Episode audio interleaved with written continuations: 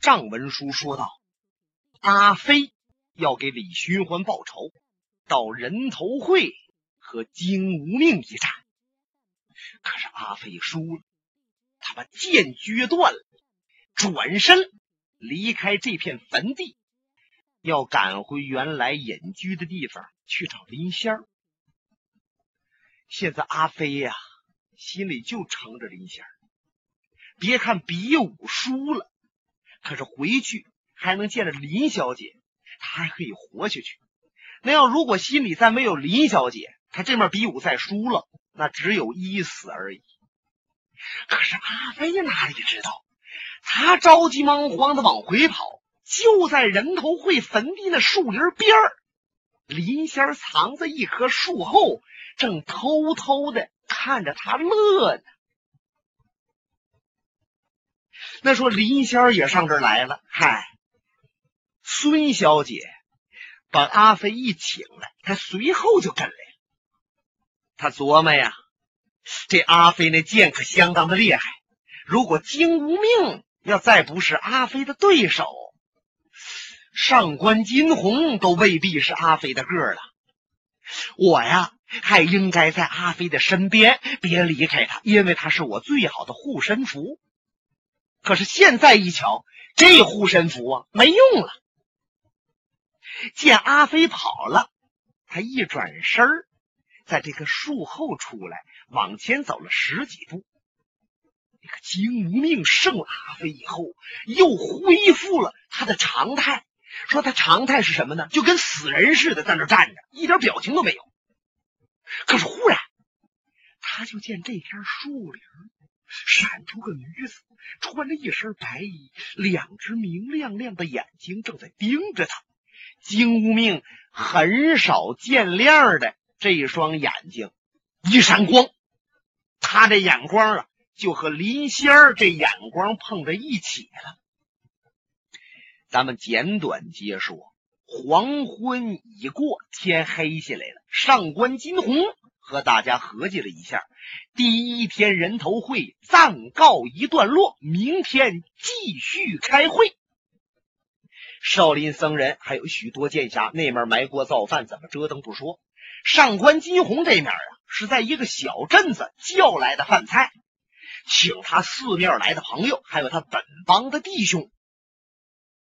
金无命没喝酒，吃了俩馒头，划了一盘菜。然后他就回到这六炉棚紧把边儿，他自己夹起来的这个小炉棚。晚上啊，他就在这儿休息。把门开开，他往里边一进，里边床上坐着一位年轻美貌的女子，不是别人，正是林仙儿。这林仙儿啊。已经躲到他的屋子里边一个时辰了，就专门等着他呢。他以为金无命进屋见他在屋中坐着，起码得吃一惊，或者得喜出望外。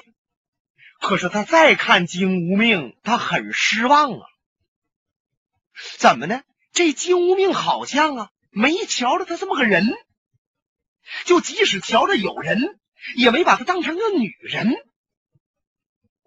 可是林仙儿那脸儿却笑得更甜了，娇滴滴的站起身来：“啊，您就是大名鼎鼎的金剑客，我实在佩服以极呀！这呀，也就是林仙儿对付男人的第一种武器。说怎么呢？你无论对方怎么凶狠，多么令人可怕。”他脸上始终是带着甜甜的微笑。他见金无命还不说话，他过来呀，要拉金无命的手。金无命向后一退身子，哎呦，他琢磨呀，我从来没碰到过这样的男人，那简直这金无命他都不是人。就我拉你的手，你那手还应该躲开。你那脑子不应该指挥这手往旁边躲呀！可是林仙儿啊，还往前凑合。金健康，是不是您还不知道我是谁呀？我金无命说话了，我这个人有个习惯，只发问不回答。你听明白了吗？啊，我听明白了。说着呀，他把脑袋慢慢垂下来了，两个手啊，轻轻的来回揉搓着他那前大筋儿，看来是又温柔又听话。哎，这正是他对付男人的第二种武器，那就是他知道男人呐都喜欢听话的女人，也知道。一个男人若是开始喜欢一个女人的时候，那就会不知不觉的听这个女人的话了。看来林仙儿的经验阅历十分丰富啊。金无命问：“你就是林仙儿林小姐啊？”“正是。”“你几岁到上官帮主跟前的？”他老人家后来告诉我，我三岁就在他家。你是什么时候离开他家的？啊，前年，前年他派我出去办事，他不让我告诉别人办什么事。啊，金剑客，请您别怪我不告诉您。哼，好，我问你，那你为什么要来找我？林仙听这话，两眼一亮，他琢磨着：这问来问去，上了道了啊！啊，金剑客，您这宝剑的功夫可太好了，就连那阿飞那么了不起，他都败在您的剑下，而且他心服口服，当着那么多人的面都说服气了。您才是天下的第一使剑大家。美女爱英雄嘛，所以啊，嗯，这，嘿，这林仙儿嘴上说着，那肩膀、那大胯、胸脯、大腿、脚丫子一块配合着来回动，看来也就是金无命，换个二家别人都得酥了骨啊。这也是林仙儿对付男人的第三种武器，就是恭维、溜须。这林仙儿可知道，要恭维一个人，一定要恭维的既不肉麻，也别过分，而且还正挠着对方那痒处，哎，这才能算功夫到家。这林仙儿这么一说，不打紧呐，就见金无命本来阴沉的那个脸儿缓和不少了，他又往前一凑合，把金无命这手啊拉住。还仰着脸看着他，金剑客，别看你艺高绝顶，剑法绝伦，可是我还是担心呐。无论怎么说，天上有天，人上有人，万一有那么一位功夫和您差不多，您再大意一点，败在他的手下，那我可怎么办呢？这林仙说着这话呀。他就把他那脑袋呀，以为在金无命的胸脯上了。这也是林仙对付男人的第四种武器，那就是让对方知道你关心他。他如果知道你关心他，哎，他也就回过头来呀关心你了。如果一个长得像林仙这样貌美无双的女子，要能把这四种武器运用好了。一百个男人当中，起码也得有九十九个半得拜倒在他的脚下。可是只可惜呀，林仙今天碰着的却是个例外。就见金无命抬手一拍他的手背，啪！哎呀，金无命虽然没用多大劲儿，可是火辣辣的一痛，林仙赶紧把手缩回去了。他两眼露出恐怖的神色，心想：这、这、这是什么玩意儿？这是这、这根本不是人，连禽兽他都不如。他就后悔了，自己怎么今晚上钻到这屋来了？他就想贴着金屋面的身边溜出去，可是金无命劈手把他的膀子抓住，这一抓呀，他用上劲儿了。抠的林仙儿生疼，眼泪都要淌下来了。他让金无命一扯，啪嚓，给摔床上去了。金无命往前一跨步，来到床边，抬手照着他那脸啊，啪啪就俩嘴巴。这俩嘴巴打完了，你再看林仙儿，不但没再害怕，反而那脸啊美滋滋的乐了，嘴上还说：“金剑客，你打吧。很多男人呢，他都不打我，他都一个劲儿哄我。”可是我反而讨厌他们，金剑客，您打我呀，我从心里边还就这么高兴。这金无命伸手把他头发抓住，随着往自己怀里边一扯，炉棚的灯灭了，屋里边漆黑一团。看来这林仙儿也是个贱皮子，金无命这么收拾他呀，他还就高兴。这金无命也是个虐待狂。瞧着林仙儿了，是乒啪一阵乱打。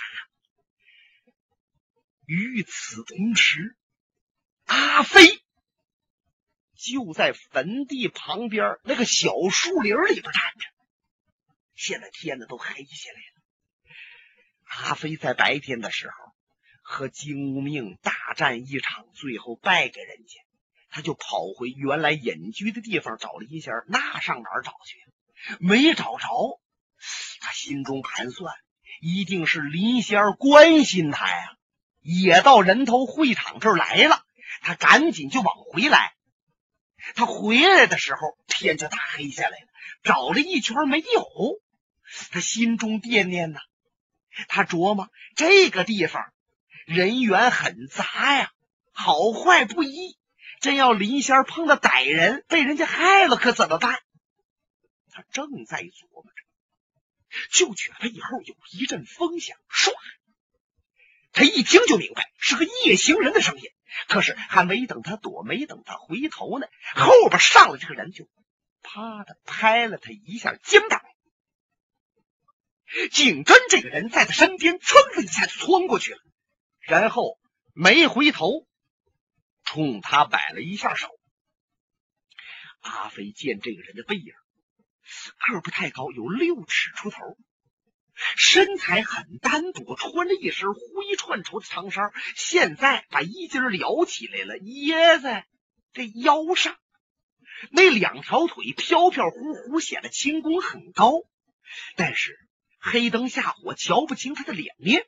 嗯，他冲我摆手，什么意思？想干什么？阿飞琢磨着。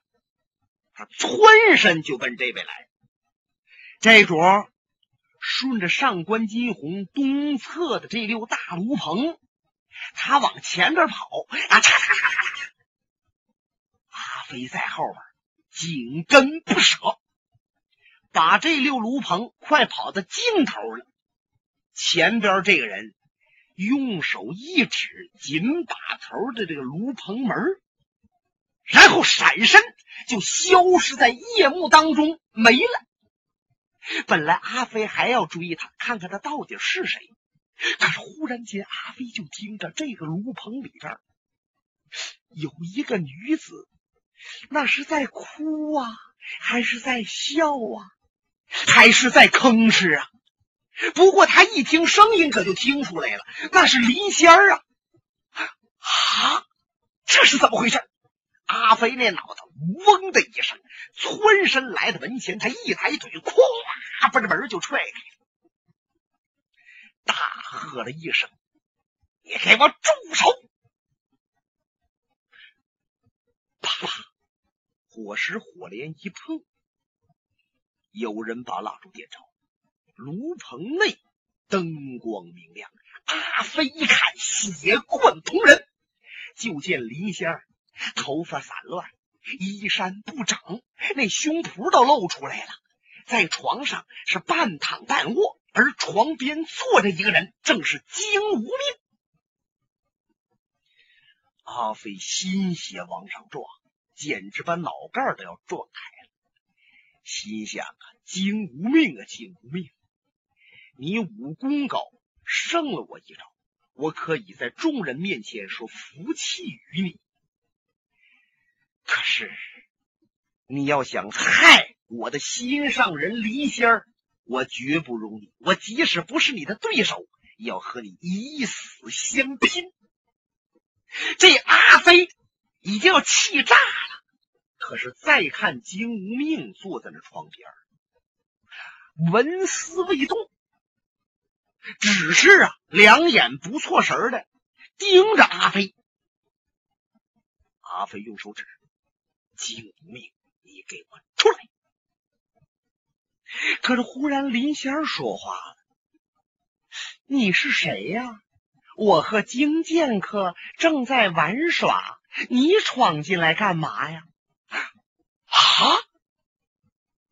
阿飞听此话，心头震颤，他简直不相信这句话是在林仙儿嘴里边说出来的。他怀疑林仙儿让金无命这一折腾，是不是神志不清了，连我都不认识了？林小姐，我是阿飞呀！哈哈哈哈哈！你是阿飞。我知道你这个人，你这个人只不过是酒囊饭袋、压马蹲台、水烧没粮，是饭桶啊！我问你，你比武能是金剑哥的个吗？你现在又能在金剑哥手里边把我抢去吗？美女只能爱英雄，不能爱狗熊。你马上给我出去，在这儿啰嗦，可别说我说出不好听的话呀！金无命坐那儿还是没动。阿飞怎么出去的这个炉棚，他自己都不知道。一边往前走着，一边咧起来，脑袋就好像灌了铅也不转个。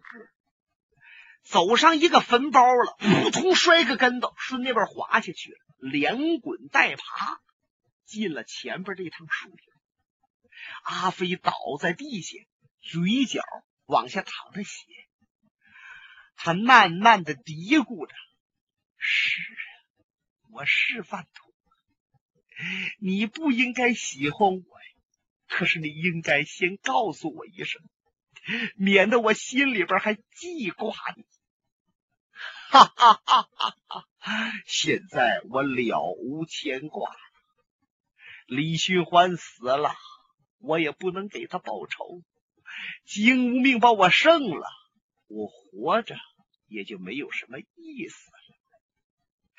阿飞突然间往起一蹦，他就见前边有个树杈子，那个尖儿是很锋利，他拿着胸口往前顶，要自己把自己穿死。可是他的身子是刚往前一去，就听到旁边一声断喝：“你给我站住！”什么人？我。是你，一个老头，盘腿坐在树底下，大烟的锅子搁手中拿着，可是刚抽完烟，把里边的灰啊都磕出去。在这老头旁边站着一个大姑娘，这老爷子就是那位说书的老先生，也就是天机老人孙伯龄。旁边那位孙大便的姑娘孙小红，阿飞瞧清他们了。然后转身又要奔这树杈子来，孙老爷子冷冷一笑：“你想死啊？你听我说完几句话，你再死也不迟。”阿飞一听，站那儿不看他，不过呀，是想听他说几句话。阿飞，本来你是一位顶天立地的英雄，可是……你却相中了十恶不赦、十分淫荡的林仙儿。你一听这老爷子说林仙儿不好，阿飞那心呢就一炸。他回过头来，他想说什么？看来谁说林仙儿不好，他还不让呢。怎么着？我说这话你不愿意听啊？你不愿意听也得听，林仙儿。不是你应该追的女人，她不是个好人，她坑过多少人，你知道吗？她坑的最深的人是谁？你清楚吗？现在你还执迷不悟，可能你撞见什么了？看着他和谁在一起？我要说，你撞见的晚了，你早撞见点啊就好了。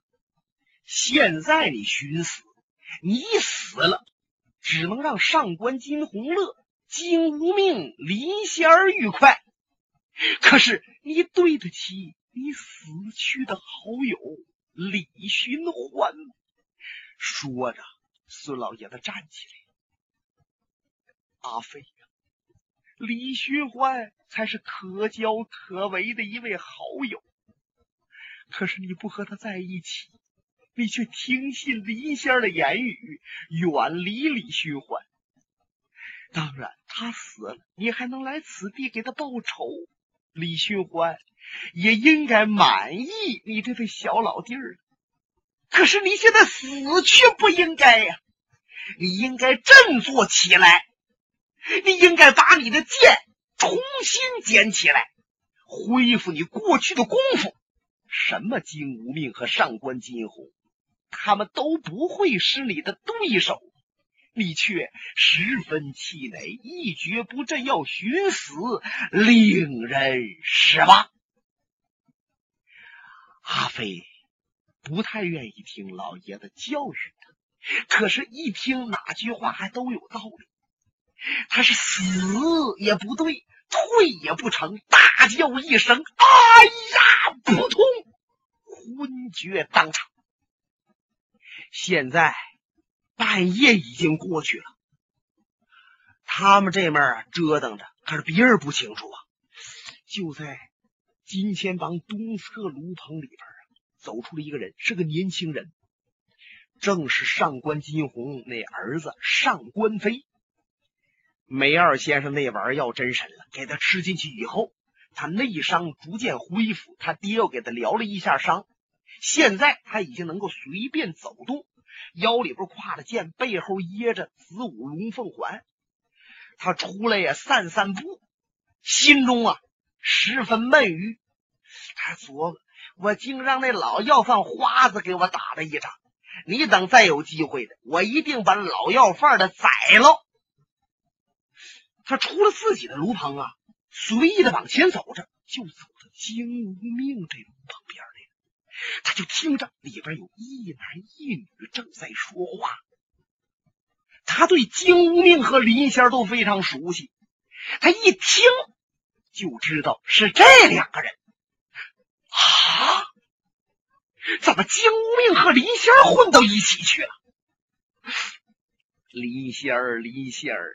你本来是我的人，从小咱们俩就在一起，而且前几日你还说了要跟我永远在一起，白头偕老。怎么你和他要混到一起去了？这一定是金无命武术高强，威不林仙儿，不然的话，林仙儿是不会跟他的。上官飞就恨不得一步闯进去，不过他知道金无命的武术。远在他之上，何况他大病初愈，身体虚弱，那他闯进去，金无命甭还手，他都伤不了金无命啊。想到这儿，他站在门边没动，轻轻抬手把宝剑拽出来了。这时候，屋里边的灯光又亮了，他顺门缝往里一看。就见林仙儿啊，在那被窝里边躺着。金无命已经站起身子来了，把外衣穿好了，披上英雄氅，正在那蹬靴子呢。金无命也不知道外边有人等着他呀，他把剑拿起来，往腰中一别，来到门口，用左手推门，要出来呀，透透空气儿。可是他这手是刚一推门，就听着唰啊，啪嗒，宝剑已经削下了他的左臂。本节目由哈尔滨大地评书艺术研究所研究录制。刚才播送的是长篇评书《多情剑客无情剑》。